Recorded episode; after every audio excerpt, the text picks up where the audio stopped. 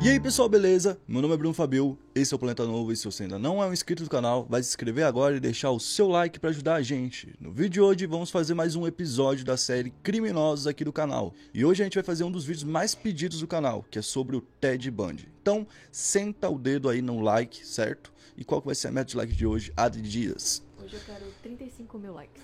35 mil likes e bora contar essa história perturbadora. O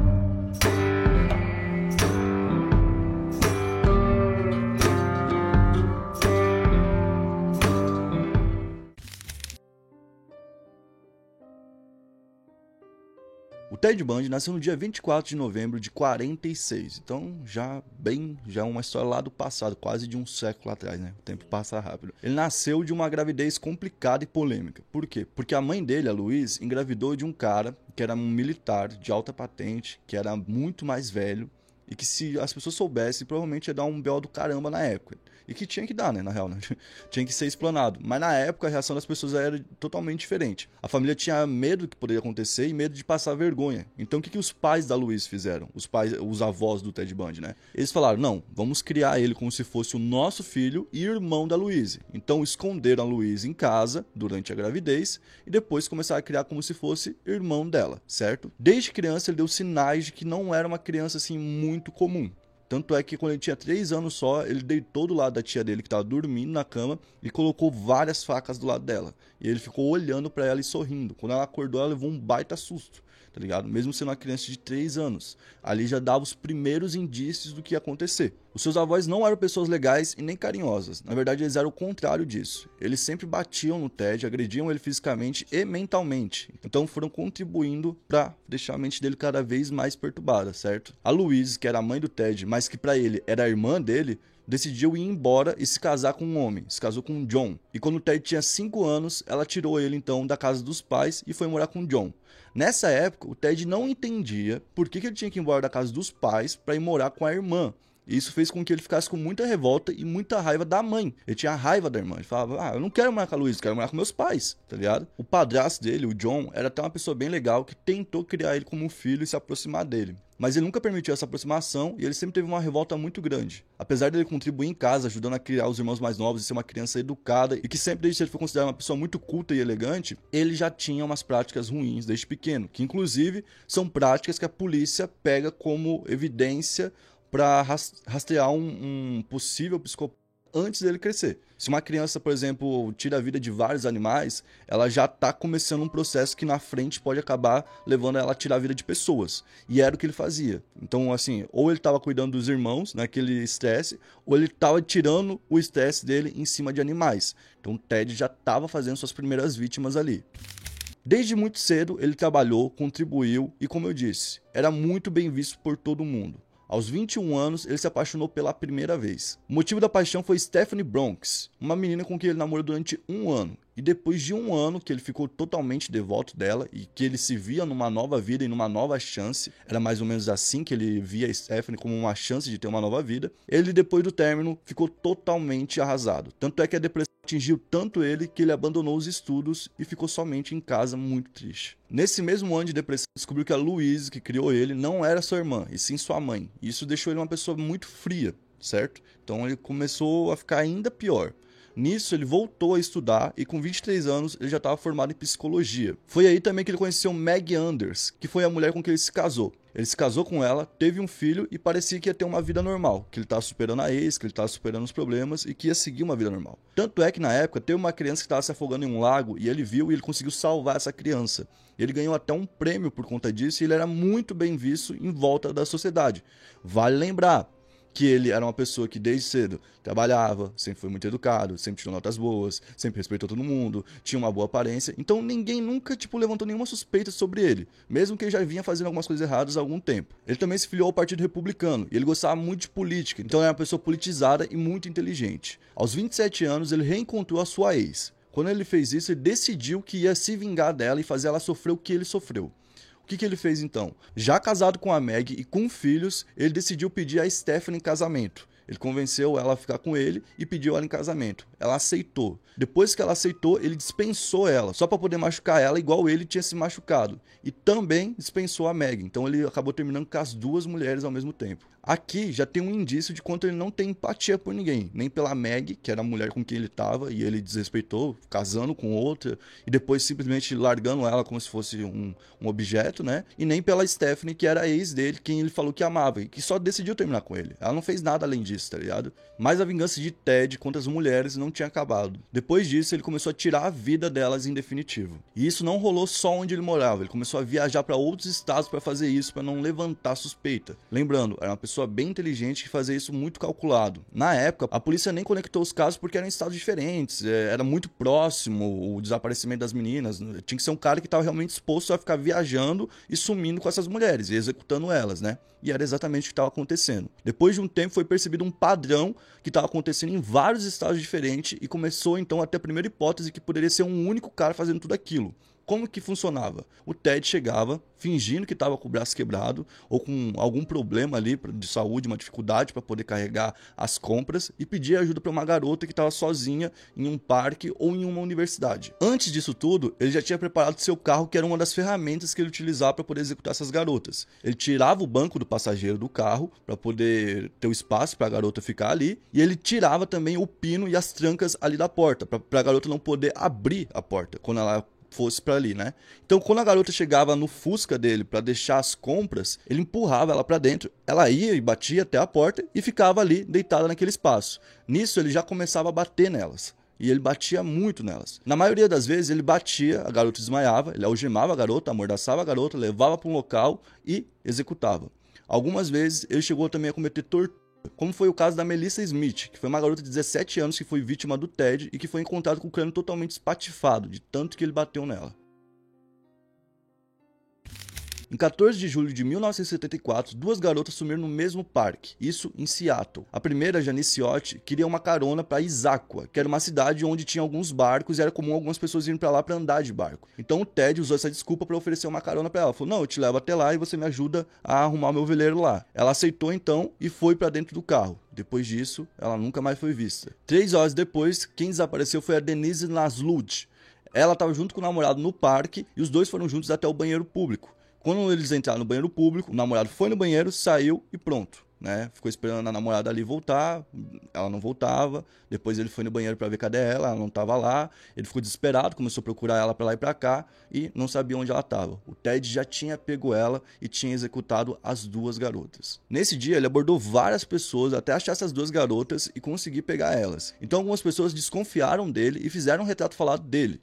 E uma dessas pessoas falou que ele tinha se apresentado como Ted. E aí foi a primeira vez que ele ganhou um nome. Então as universidades começaram a ficar com muito medo do que estava acontecendo acontecendo e falar para as garotas: ó, oh, quando você for sair de casa, sai em bando, sai ali cinco, seis garotas, porque tá muito perigoso. Tem um louco à solta aí.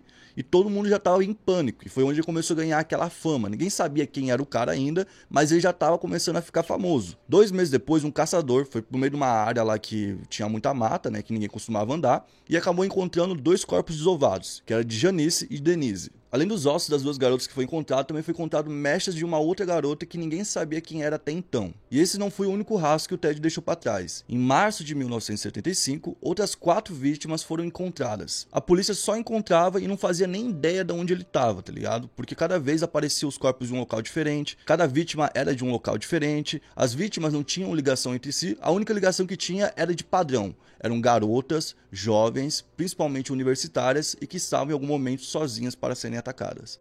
Dessas quatro garotas encontradas, uma era Susan Hancourt. A Susan também estudava numa universidade, e nessa universidade ele tentou abordar outras garotas antes dela. Essas garotas desconfiaram dele, porque já sabiam do padrão de alguém que estava atacando daquela forma, e saíram correndo. Então elas falaram para a polícia que se tratava de um Fusca, certo? E a polícia começou a pesquisar por um Ted, que era dono de um Fusca, e foi assim que eles começaram a divulgar. É um rapaz chamado Ted e que tem um Fusca. Nesse mesmo ano, em outubro, lá em Seattle, a Nancy Wilcox, que era uma garota de 16 anos, saiu de casa e ela nunca mais foi vista. Foi mais uma das vítimas do Ted.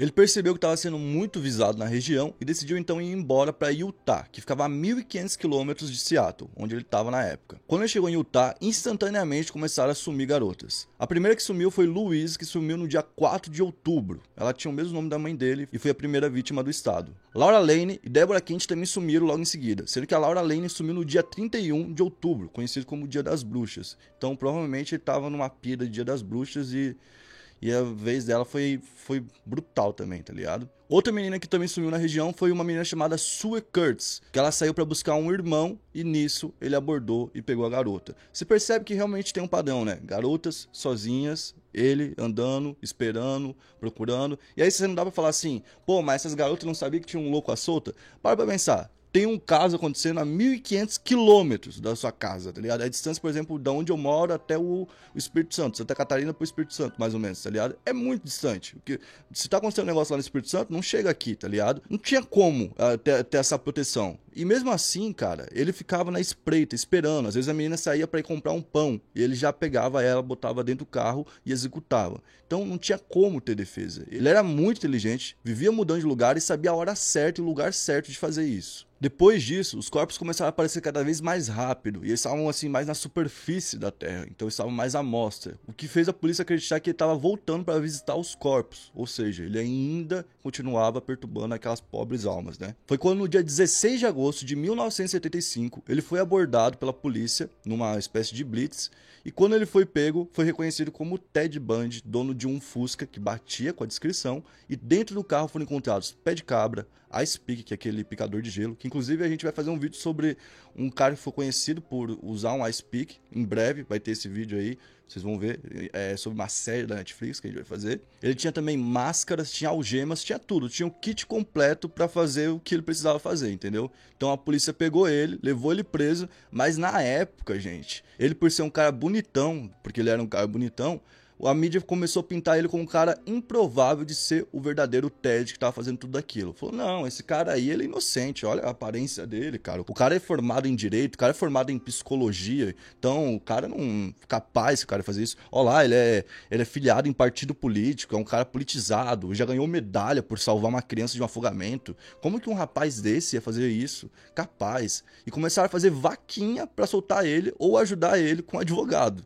Então, olha como que estava virado de ponta cabeça a situação.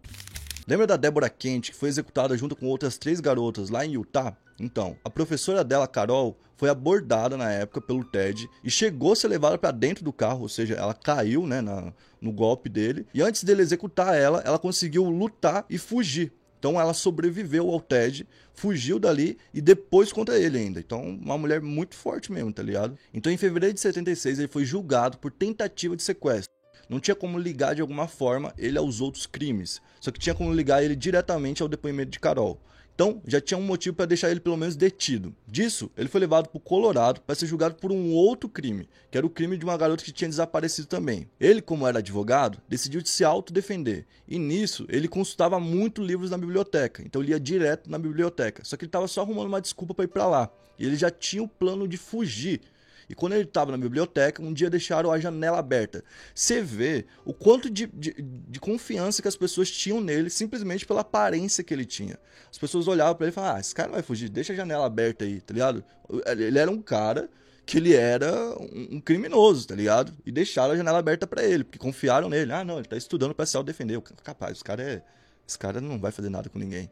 Ele então saltou dessa, dessa janela do segundo andar e fugiu. Ele ficou mais uma semana solto nisso, foi pego novamente, conseguiram pegar ele novamente, só que dessa vez prenderam ele numa sala onde tinha uma saída por tubulação. Sabe aquela, sa aquela saída de tubulação que tem nos filmes americanos, que os espião entram e vão andando? Então, ele saiu por essa saída da tubulação, foi andando e conseguiu escapar. Fugiu dessa forma. Ele fugiu no meio de uma nevasca ferrada e a galera achou que ele tinha simplesmente morrido no meio da nevasca.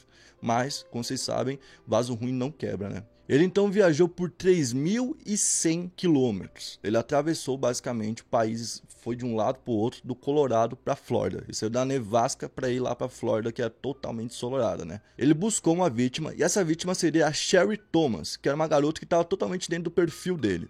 Só que ela deu a sorte de sair bem no dia que ele decidiu invadir a casa dela. E onde ela morava, várias garotas moravam, porque eram dormitórios ali de universidade, coisas do tipo. E nisso ele invadiu um quarto, primeiro, executou uma garota, e depois ele invadiu outro quarto, onde tinham três garotas, e ele executou mais uma e deixou duas muito feridas. Ele espancou todas as quatro garotas e abusou de pelo menos duas. Essas duas garotas que sobreviveram só tiveram essa sorte porque uma outra garota viu ele fazendo isso, saiu correndo e ligou para a polícia.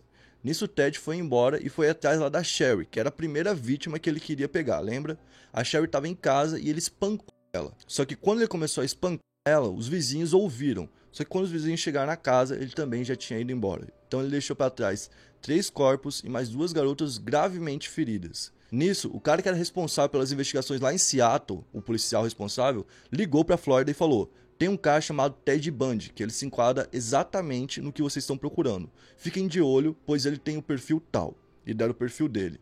Nisso, a universidade também falou que o cara tinha roubado um furgão, ou seja, ele estava se armando para poder fazer mais vítimas. Agora tinha um furgão, já não tinha mais um Fusca, tinha mais espaço, tinha como esconder melhor, tinha como disfarçar melhor mas ele estava com um carro que dava para ser rastreado e visto pela polícia. Porque quando eles deram o carro como roubado, ele ficou marcado pela polícia. Então dali, ele partiu para Jacksonville, onde ele viajou mais 300 quilômetros. Lá em Jacksonville, ele sequestrou sua vítima mais jovem, que tinha 12 anos.